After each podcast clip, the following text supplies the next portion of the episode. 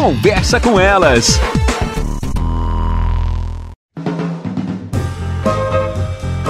Olá, eu sou Cristiane Finger, jornalista. Ana Paula Lundegren, psicóloga. Estamos começando mais um Conversa com Elas. Vem aumentando e muito comparativo entre homem e mulher a questão do alcoolismo feminino. E ele acaba sendo um alcoolismo um pouco mais velado, um pouco mais escondido, porque ainda tem, existe, né, aquele mito de que homem pode beber, mulher não, mulher tem que ser mais reservada. Então, muitas vezes as mulheres procuram não beber tanto em público, né? Mas dentro de casa, tomam seu vinhozinho e às vezes não percebem que aquilo pode se tornar uma doença, né? Um, um alcoolismo.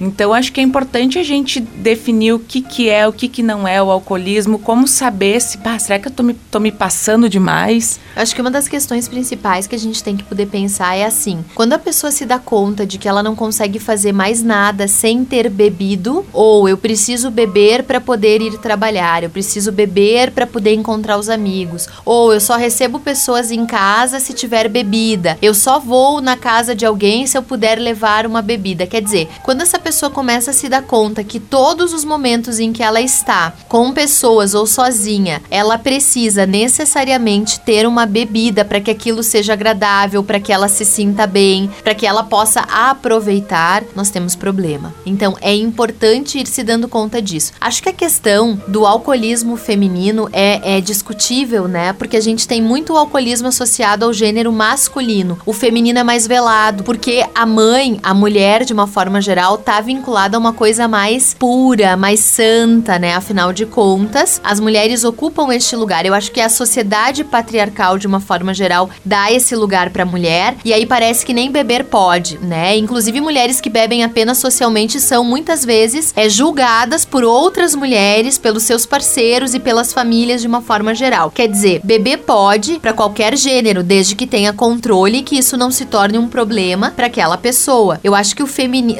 uh, o o, quando as mulheres resolvem beber, né, chama a atenção porque foge daquele comportamento padrão que se espera. Mas aí a questão que fica assim, qual é o comportamento? O que, que é aceitável e não é? Isso é relativo. Cada pessoa tem que saber de si. Cada pessoa, inclusive, tem que poder ter dentro de si um limite introjetado daquilo que lhe faz bem. Tem gente que vai beber mais, outras vão beber menos, mas a, importan a importância disso é que as pessoas possam se dar conta, primeiro, que cada um dá conta de si, da sua vida, não cabe a ninguém julgar o outro. E claro, percebendo que isso também está passando de um limite, é preciso buscar ajuda, porque o alcoolismo é doença e é uma doença crônica, ou seja, não tem cura. Na pesquisa aqui que eu li, o alcoolismo feminino está muito ligado à depressão e à ansiedade. Até mais, pessoal. Até. Você ouviu na Jovem Pan Serra Gaúcha? Conversa com elas.